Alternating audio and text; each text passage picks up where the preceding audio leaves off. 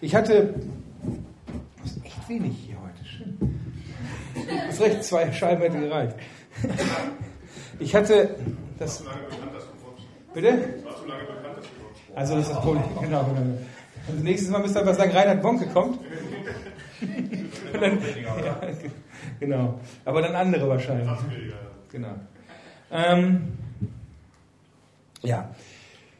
Ich hatte das Gefühl, dass ich ähm, unbedingt mal über Abendmahl predigen soll. Also über das Abendmahl. Ähm, ihr wisst Abendmahl? Jeder weiß, was Abendmahl ist? Ja? Also keine, keine Leute da, die noch nie sowas mitgemacht haben. Okay, also jeder, ich brauche es jetzt nicht erklären. Okay, gut. Wenn nicht, dann kriegt ihr das gleich eh mit. Ich werde ein paar Bibelstellen vorlesen und so. Abendmahl sollte ich darüber predigen, hatte ich so auf dem Herzen, ist auch so, glaube ich, so ein Thema, was mich in der nächsten Zeit mehr beschäftigen wird und dementsprechend könnte es sein, dass ich da irgendwie auch öfters mal predigen darüber werde. Mal gucken, vielleicht die zehnte Predigt, die ich dann irgendwo halte, vielleicht revidiert die dann die jetzige, keine Ahnung. Äh, ihr kennt das so, manchmal legt der Herr einem so ein Thema aufs Herz und dann schauen wir, was daraus wird. Als ich dann dem Fabian sagte, Fabian, wie sieht das aus bei euch mit Abendmahl? Da kam sofort die Frage mit Bier und Chips. Ähm, und es ist ja wirklich so, wenn man als Jesus Freaks irgendwo hinkommt, ich predige nicht nur bei Jesus Freaks, sondern ich komme echt viel rum. Du wirst prinzipiell immer gefragt, ob wir nicht die wirklich wie die wären, die Abendmahl mit Chips und Bier feiern. Und ich kenne keinen, der das jemals gemacht hat. Also ich vermute fast, das ist nur ein Gerücht oder irgendwie. Du hast das schon mal gemacht, aber nur einfach mehrfach, okay? Okay, also dann endlich jemanden kennengelernt, der das macht. Das ist ein echter Jesus Freak, nehmen wir ein Beispiel daneben. Und alle anderen sind irgendwie Gummifreaks. Aber ich glaube, das steht ich bei Wikipedia, ne? Also ich weiß nicht, wahrscheinlich hat irgendeiner gesagt, boah, wenn ihr nichts anderes habt, dann nehme ich halt Chips und Bier, das was halt zur Verfügung ist. Und da macht dann irgendeine Presse oder so gleich draus, dass wir prinzipiell so machen. Und ähm, ich habe dann immer scherzhaft gesagt, nein, nein, natürlich nicht und so machen wir nicht. Ähm, und ich wusste gar nicht, dass wenn so eine Frage von einem Pastor kommt, also einer anderen Denomination, dass die das nicht witzig finden. Und dass so eine Frage echt ernst gemeint ist und ähm, ja, dass das ein wichtiges Thema für die ist. Ne? Fakt ist, beim Jesus Freaks, wenn man so rumkommt, bei fast allen Gemeinden wird, wird das nicht regelmäßig gehalten, sondern eher so sporadisch, hattest du hier auch gesagt, bei uns in Remscheid auch. Wenn es denn einmal einer auf dem Herzen hat, dann wird halt ein Abendmahl gefeiert. Ähm, auch das ist nicht normal. In anderen Gemeinden gibt es da eine Regelmäßigkeit drin, einmal im Monat, jede Woche, ähm, bei jedem Gottesdienst. Ähm, meine Freaks habe ich festgestellt, habe ich noch nie irgendwie eine gute Lehre über das Thema Abendmahl gehört. Also es gibt ja so Themen, wo man bei den Freaks immer mal drüber predigt, so typische Predigtthemen bei Jesus Freaks, Zehnte, Heiligkeit, äh, Was gibt's noch? Das war jetzt ein Scherz, also Zehnte habe ich auch was, ein oder zwei Predigten. Aber so die Standard, Vaterherz, Predigt oder so. Aber Abendmahl selten ne? oder gar nicht. Zumindest habe ich noch nie richtige Lehre darüber gehört. Und ganz selten haben Jesus Freaks einen Schwerpunkt auf diesem Thema. Ähm, aber wenn das so ein Thema ist, was in anderen Gemeinden richtig, richtig wichtig ist, dann sollte man sich vielleicht mal Gedanken darüber machen. Also zum Beispiel bin ich mal in einer Brüdergemeinde eingeladen gewesen. Die machen das jeden Sonntag so, dass die erste Stunde haben. In dieser ersten Stunde feiern die das Gedächtnis oder Abendmahl auch nur mit Leuten, die Mitglied in der Gemeinde sind oder Menschen, wo dann die Brüder oder so äh, eine Hand für ins Feuer legen, dass die mitfeiern dürfen. Also ich war mal als Gast da geladen, Repräsentant dann von den Jesus Freaks aus Ennepetal und ich durfte am Brotbrechen teilnehmen und es ging ein Raunen durch die Menge. Also das ist was ganz Heiliges. Und die nehmen sich eine Stunde jede Woche dafür Zeit. Es gibt Leute, die sind seit zehn Jahren Besucher in der Gemeinde und dürfen am Brotbrechen nicht teilnehmen, weil das so etwas Heiliges ist und wahnsinnige Theologie drüber. Also eine wahnsinnige Theologie drüber. Zumindest ähm, bei denen ist das was ganz Mächtiges. Letztens war ich auf einer Konformantenfreizeit und da hatte ich mich mit beiden Pastoren unterhalten gehabt. Da ist mal ein neuer Pastor mit dabei gewesen. Und immer wenn man so einen neuen Pastor unter die Finger kriegt, dann klopft man ja erstmal theologisch ab, von welchem Lager der so kommt. Und ähm, scheinbar die beiden Pastoren, also der ältere und der neuere von den beiden, die haben sich so darüber auch noch nicht unterhalten. Dann stichelt man ja mal so in den, in den heißen Themen. So, und guckt mal, wie die beiden überhaupt aufeinander klarkommen. Und ähm, da haben wir auch das Thema Abendmahl mal angesprochen, weil das ist in der Landeskirche, katholisch wie evangelisch, ein sehr großer Schwerpunkt. Also auch im Konformantenunterricht ist Abendmahl ein wirklich wichtiger Schwerpunkt. Und da gibt es halt, ähm, ja, also haben die sich richtig Gedanken darüber gemacht. Der eine Pastor, der ist noch so ein bisschen altmodischer als der andere Pastor, der sagte dann, der hatte das verglich das Abendmahl, also es, der Tempel im Alten Testament ist ja nur ein prophetisches Zeichen auf den neuen Bund. Und der meinte sogar, und das, da muss ich noch ein bisschen drüber brüten, dass das Kreuz, also die Vergebung Christi, nur der Eintritt in den Vorhof des Tempels sei, aber das Abendmahl einen ins Allerheiligste bringt. Und da muss ich sagen, huh, dann kann das doch nicht unwichtig sein. Oder so, das sei mal dahingestellt, aber es gibt Leute, die sind da richtig, richtig, äh, für die ist das eine super wichtige Sache. Und ich meine, zwischen Katholiken und Evangelischen, das ist euch bestimmt auch schon aufgefallen, Riesenstreitthema. Der Hauptgrund, warum Ökumene nicht geht. Also, äh, solange die evangelische Kirche nicht den Standpunkt einnimmt der katholischen Kirche, wird es kein gemeinsames Abendmahl geben. Es ist auch verboten. Wenn ein Pastor der katholischen und evangelischen Kirche das austeilen würde, gemeinsam, dann müssten die wahrscheinlich sogar mit einer, mit einer äh, Dienstaufsichtsproblematik äh, aus dem Dienst rausgenommen werden, entlassen, sowas müssten die mit rechnen. Also es ist bei denen richtig verboten. Ähm, und der eine Pastor sagte auch, nein, wer ein so unterschiedliches Verständnis vom Abendmahl hat wie ich, mit dem könnte ich das gar nicht zusammen feiern. Ich könnte das nicht vereinbaren. Krass, ne? Wahnsinn. Also das ist ein richtiges Thema. Ja. Und, also ich glaube, für Jesus war das auch wichtig. Man muss sich überlegen, Jesus hat uns nur genau ein Ritual gegeben. In vielen anderen Religionen gibt es Rituale ohne Ende, aber bei Jesus hat uns nur ein Ritual gegeben, nämlich das Abendmahl. Und allein deshalb ist es schon was Besonderes. Allein deshalb hat es so ein, Allein, also ein Alleinstellungsmerkmal. Und Jesus war das ganz wichtig. Als er das gemacht hat, an diesem Abend, bevor er verraten wurde, da haben wir das Passalam gefeiert. Und da sagt er, das steht in Lukas 22, wie sehr habe ich mich danach gesehen, dieses Passamal mit euch zu feiern, bevor ich leiden muss. Also Jesus hatte richtige Sehnsucht danach, mit denen dieses Festmahl zu feiern, im Rahmen dieses Festmahls dann auch das Abendmahl mit seinen Jüngern, bevor er stirbt. Also ihm war das richtig, richtig wichtig. Und das Passamal, was man da feierte, das ist so ja, das erinnert an den Abend vor dem Auszug aus Ägypten, also als das Volk befreit wurde aus der Gefangenschaft von, Ägypt, von, von den Ägyptern. Am Abend davor haben die halt so ein Mahl eingenommen und dieses Passamahl, das erinnert daran. Und Jesus gibt jetzt an diesem Abend diesem Passalam, diesem Passamal eine neue Bedeutung. Weil auch da ist es der Abend, bevor er im Endeffekt, bevor die, wirklich die Befreiung, die dauerhafte Befreiung von der Sünde passiert. Also die Befreiung am Kreuz passiert. Und deshalb, ich glaube, es ist ein Thema, wo sich Fricks echt auch mal mehr mit beschäftigen könnten und das tun wir heute. Die Katholiken, deren Verständnis, also ich werde das mal so ein bisschen umreißen, die Katholiken, deren Verständnis geht so weit, die nennen das die Transubstantiation. Das heißt, das Brot bei denen sind es oft Oplaten. Und der Wein, bei uns ist es Traubensaft, wird, wenn die Einsegnungsworte eines Ordinierten, also eines berufenen Priesters, gesprochen werden, verwandelt, trans, die Verwandlung der Substanz, Substantiation, also verwandelt vom Brot und Wein hinein in den Leib und den Blut Christi, das Blut Christi.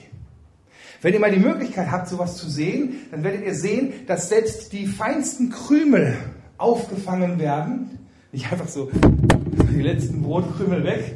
Ähm, und sogar der, der Kelch wird ausgewischt mit einem Tuch, kein Tropfen von dem, von dem, von dem, von dem Blut dann da verloren gehen, weil es ja der Leib Christi.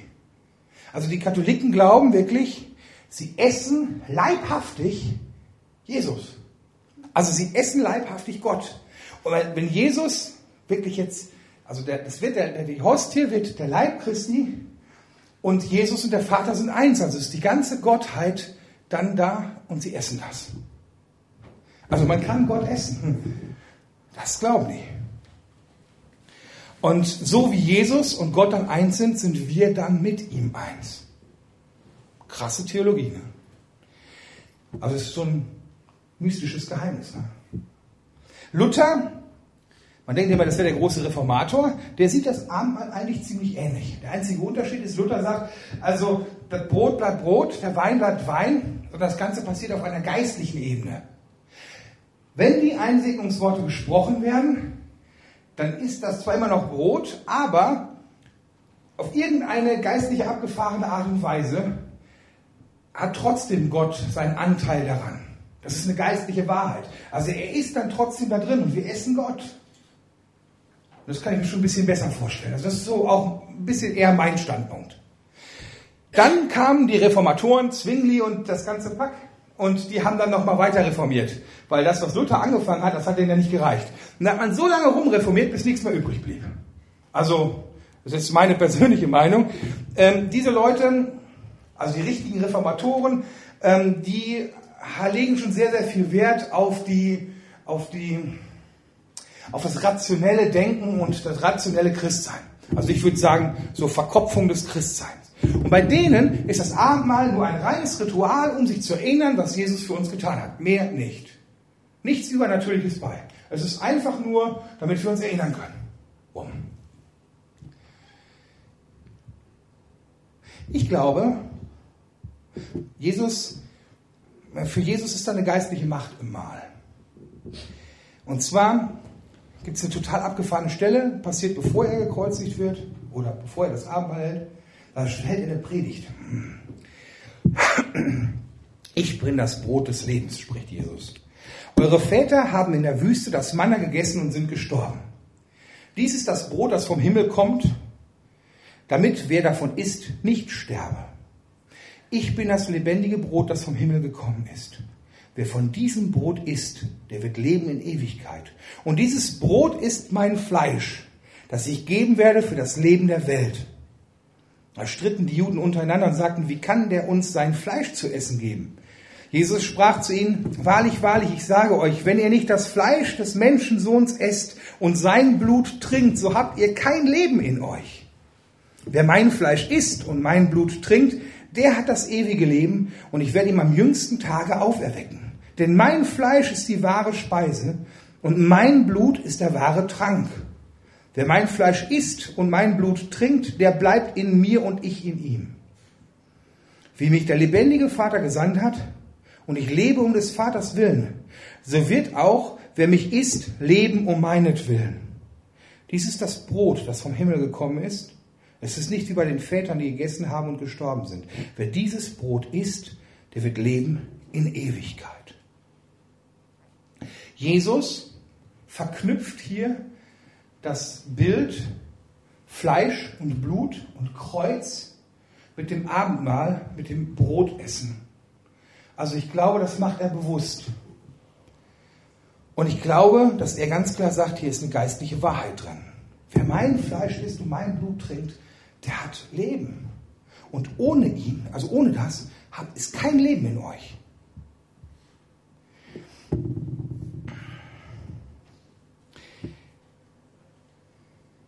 Bei den Rationalisten, da ist es immer nur eine Symbolik.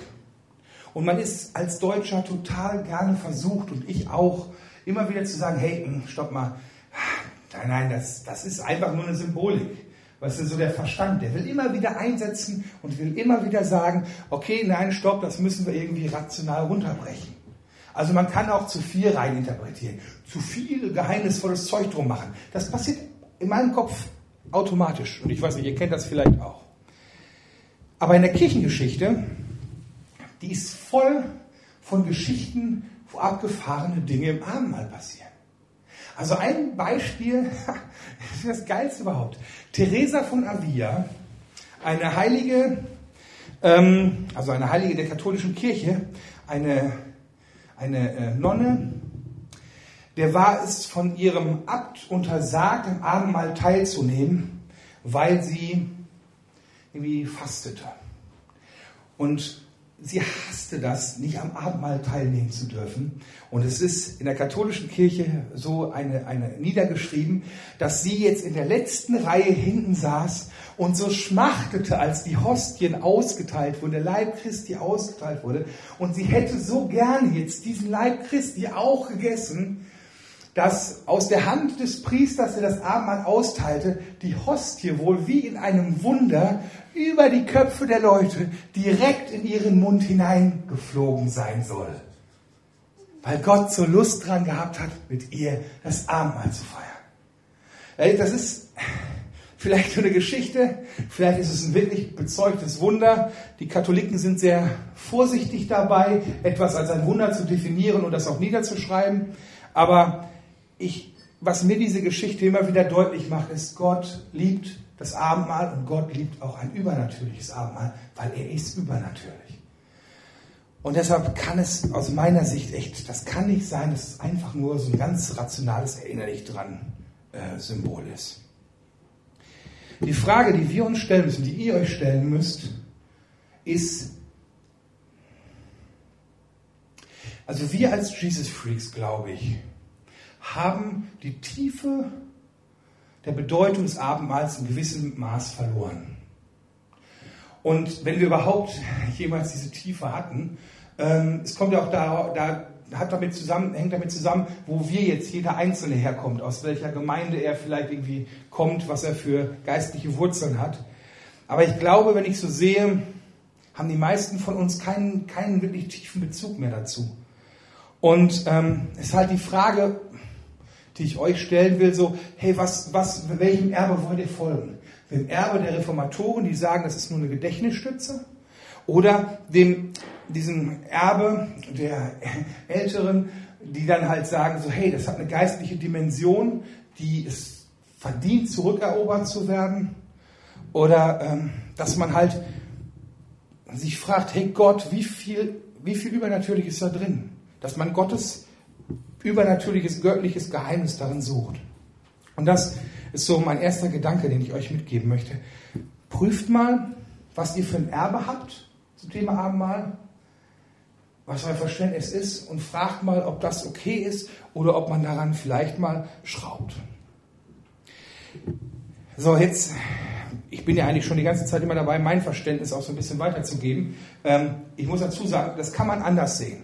Es gibt ja so Predigten, ähm, die, das stimmt, bam, ich bin der Weg, die Wahrheit, das Leben, niemand kommt zum Vater denn durch mich, zack, das ist eine klare Sache, da lässt sich auch nicht dran rütteln.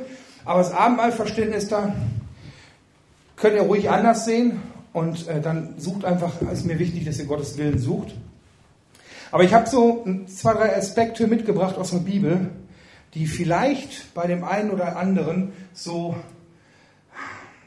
ihn abholen, einer von den Aspekten, und ihn einfach mal so in so eine neue Tiefe reinbringen. Ein knapper Impuls. Mehr tiefer kann ich da nicht reingehen. Okay? Schweigen heißt ja. Die erste Sache, die am Abendmahl vielleicht, ähm, oder die ich gerade auch schon erwähnt habe, ist, dass wir, wenn wir das Abendmahl feiern, meiner Meinung nach, dass wir eins mit Gott sind. Also eins mit Gott werden. Wie bei den Katholiken, die halt sagen, okay, das Brot ist der Leib und wenn ich es esse, dann nehme ich Gott in mich auf.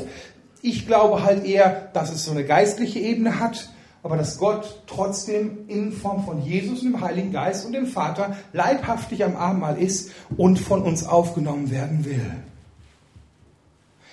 Übrigens, wenn, wenn Jesus sagt, dies ist mein Leib, der für euch gebrochen wird, ähm, oder das ist mein Blut, Solches tut, so oft ihr daraus trinkt, zu meinem Gedächtnis, sagt er. Und dieses Wort Gedächtnis äh, ist im, im Urtext eigentlich zu meiner Vergegenwärtigung.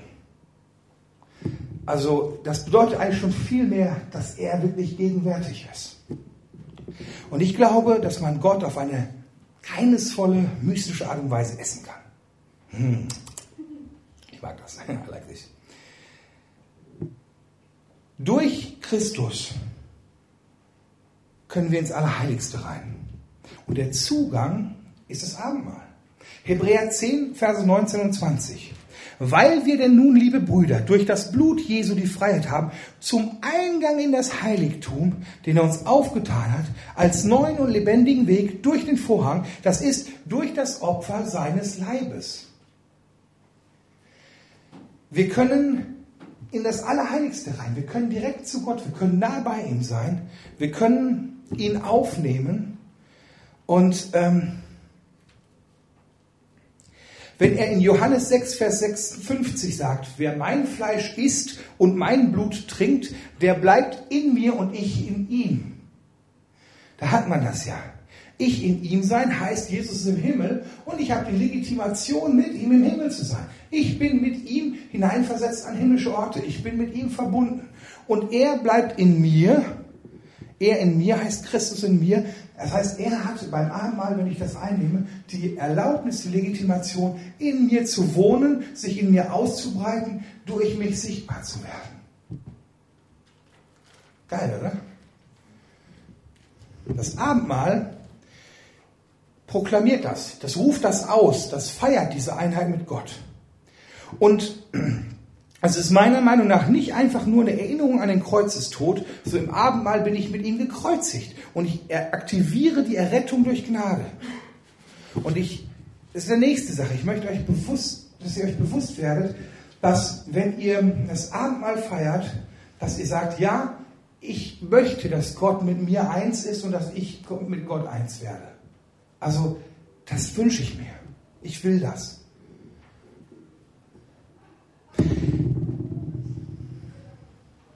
Im 1. Korinther 10, also nächster Punkt, im 1. Korinther 10, Vers 16 steht, der gesegnete Kelch, den wir segnen, ist der nicht die Gemeinschaft des Blutes Christi?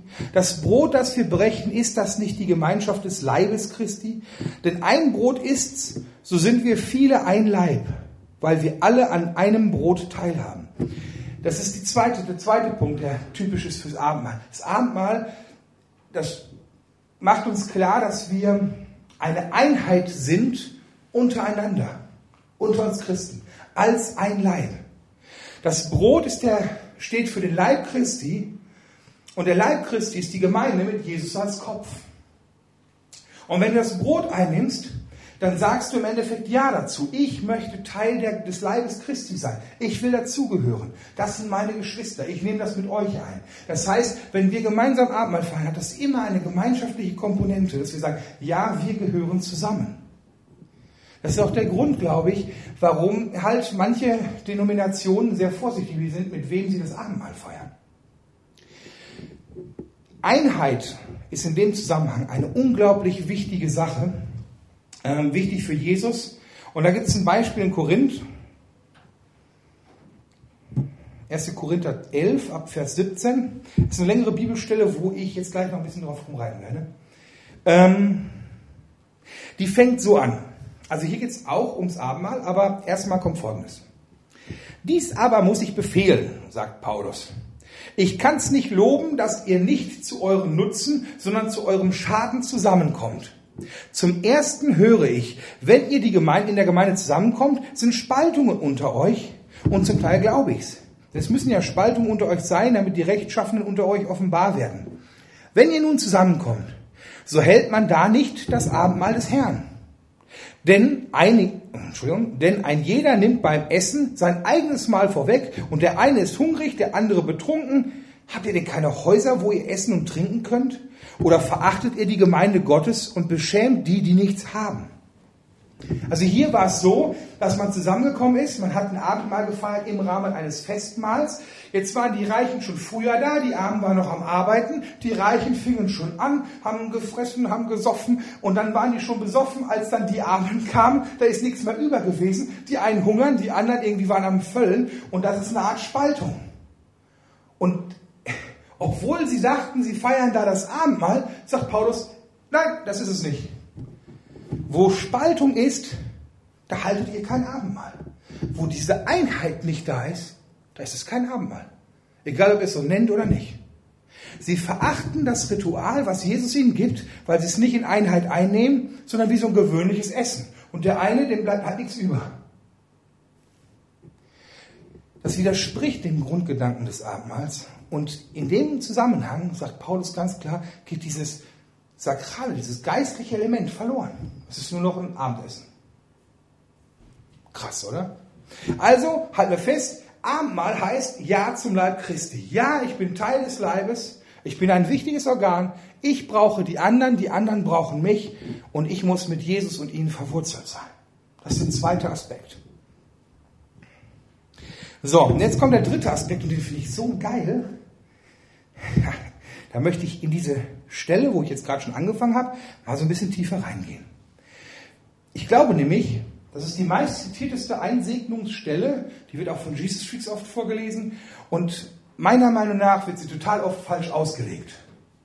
Und deshalb gibt es Leute, die haben Angst vom Abendmahl oder zumindest so ein gespaltenes Gefühl und, und freuen sich gar nicht über diese göttliche Köstlichkeit, sondern, hm, ja, Abendmahl, weiß ich nicht, brauche ich das?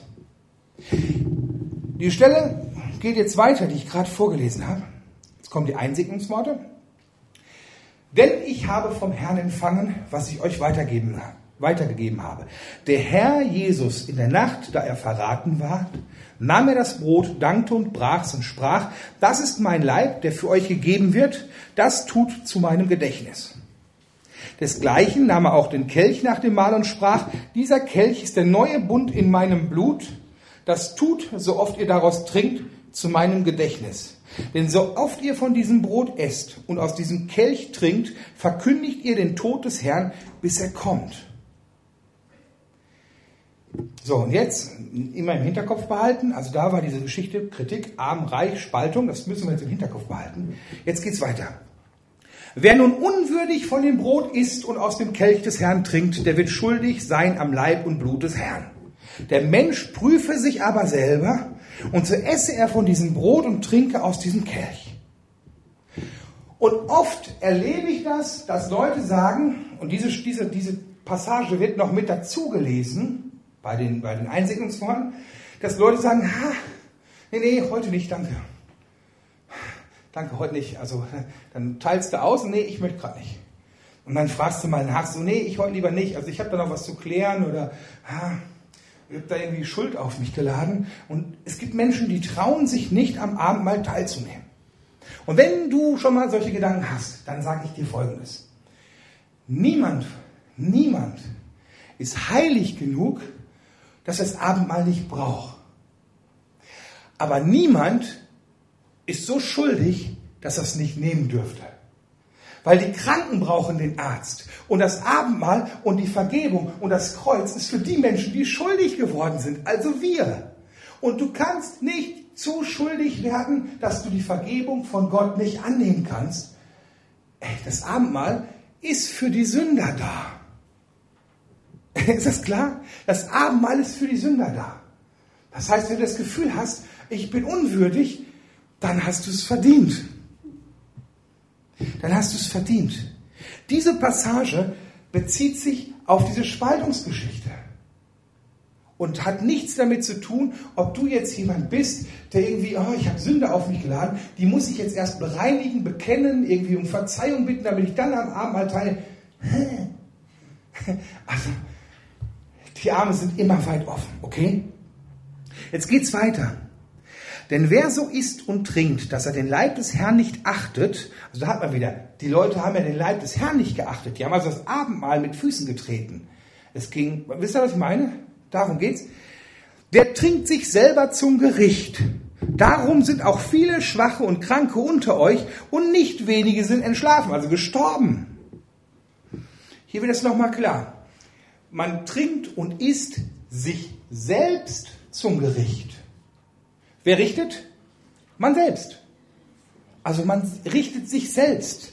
Nicht Gott ist der, der richtet und bestraft. Nicht Gott ist der, der sagt, oh, unwürdig, zack, tot. Sondern man selbst tut das. Wir verletzen uns selbst, wenn wir das Abendmahl nicht würdig einnehmen, also nicht mit dem richtigen Verständnis des Abendmahls einnehmen, weil wenn wir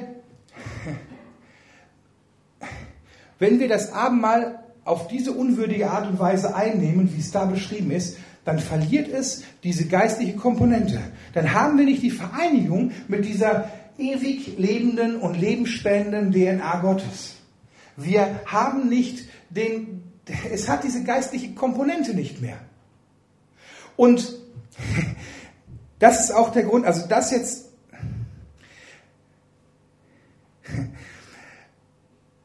wer nicht würdig ist, der wird, also der, viele denken, wer nicht würdig ist, der wird von Gott gerichtet. Okay? Das denken total viele. Also Gott ist der Bösewicht. Und deshalb wäre Krankheit und Tod. Aber eigentlich ist es so, wir prüfen uns, damit wir das Abendmahl richtig einnehmen, damit der Segen zu uns kommen kann. Weil, wenn der Segen nicht zu uns kommt, dann ist da Fluch. Wenn kein Segen da ist, dann ist da, wenn Gott nicht da ist, dann ist da Tod. Wer das Brot nicht einnimmt, wer das Leib und Fleisch nicht isst, da ist Tod, hat Jesus gesagt. Also, der Grund, warum so viele krank sind, warum so viele tot sind, ist nicht, weil Gott sie straft, sondern weil sie sich um diese totale, herrliche und lebensspendende Komponente des Abendmahls selbst berauben. Ist das klar? Kommt das rüber? Sicher? Ja. Auch bei dir? Du guckst ein bisschen skeptisch? Nö. Nee? Nee, also kommt nicht rüber? Achso, okay. Also, ey, nimm, okay, nimm das lebensspendende Ritual ein und, und nimm es an und erlebe so diese heilende Kraft. Also die Leute sind krank wegen der, wegen der Abwesenheit des Lebens Gottes. Und jetzt kommt dann hinten noch die Stelle, wo ich dann auch immer ein bisschen hake. Jetzt kommt, wenn wir uns selber richteten, so würden wir nicht gerichtet. Wenn wir aber von dem Herrn gerichtet werden, so werden wir gezüchtigt, damit wir nicht samt der Welt verdammt werden. Darum, meine lieben Brüder, wenn ihr zusammenkommt, um zu essen, so wartet aufeinander. Hat jemand Hunger, so esse er daheim, damit er sich nicht zum Gericht, damit ihr nicht zum Gericht zusammenkommt. Äh, halt, stopp mal. Züchtigt Gott jetzt doch durch Krankheit? Nein. Das ist ein falsches Gottesbild. Das hat Gott nicht nötig.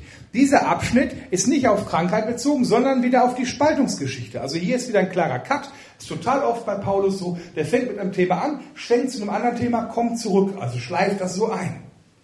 Gott wird uns in die Zucht nehmen. Zucht nehmen heißt, wir werden etwas erzogen werden, damit dann die Einheit doch kommt. Aber nicht durch Krankheit.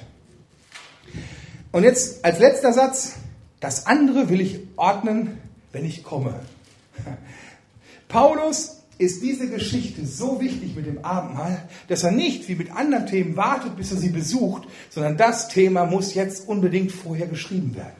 Also Abendmahl ist etwas Wichtiges für ihn. Er kann hier nicht warten. Er muss das klären, damit diese heilige, heilende Kraft des Kreuzes irgendwie wirklich in der Gemeinde ja, aktiv wird.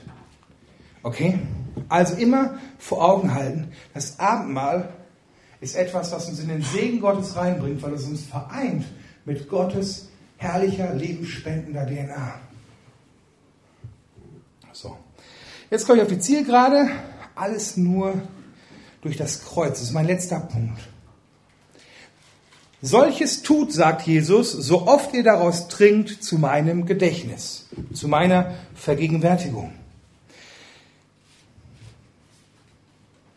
Hier wird klar, dass alles, dass alles, was wir an Segen erleben, was wir an Rettung erleben, was wir an Vollmacht erleben,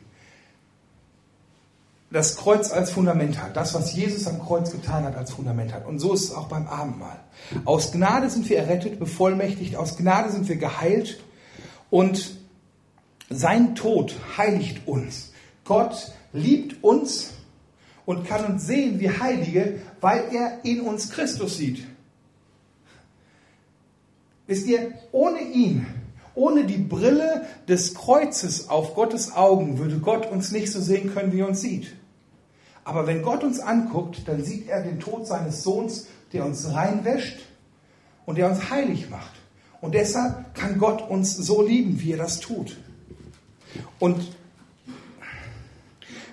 wir machen das nicht durch Werke, sondern alles, das dürfen wir nie vergessen, alles passiert allein durch den Tod Jesu Christi. Das ist die Antwort auf alles gewesen, was wir jemals erleben, was wir jemals tun werden, was wir erlebt haben. Das ist das Kreuz, der Tod Christi ist das, was irgendwie den Sack zumacht. Und bei jedem Abendmahl Bekennen wir das? Sind wir Zeuge? Verkündigen wir das? Predigen wir einander das? Bis er wiederkommt. Also dies tut, um euch und einander bewusst zu machen, dass Jesu Tod, seine Gnade, dass wir, dass das unsere Rettung ist. Jesus ist der Weg zum Vater. Das ist der letzte Punkt. Zusammenfassend ey, möchte ich euch Mut machen. Überdenkt mal euer Verständnis vom Abendmahl, eure Gewichtung davon, was das bedeutet für euch, was dahinter steckt. Und ich kann mir vorstellen, dass Gott euch da tiefer mit reinnimmt und euch einfach auch Sachen aufschlüsselt, die, ähm, ja, die weitreichend sind, die irgendwie diese, diese Basis neu setzen. Welches Erbe wollen wir, welchem Erbe wollen wir folgen? Ich habe immer gedacht, hey, nee, katholisch, nee, auf keinen Fall. Äh, Lutheraner, altmodisch. Also ich bin reformiert, ja, ich will reformiert sein. Aber hey, ähm, vielleicht, vielleicht doch so ein bisschen mehr vom Katholischen. Ich weiß es nicht. Also mein Verständnis vom Abendmahl dreht sich gerade. Ich schmeiß diese ganze Tradition über Bord und ich will dieses, die Fülle haben. Und ich wünsche mir, dass, dass, dass, dass diese Sehnsucht nach, nach geistlicher Fülle irgendwie auch in dem Zusammenhang äh, in euch irgendwie größer wird. Amen.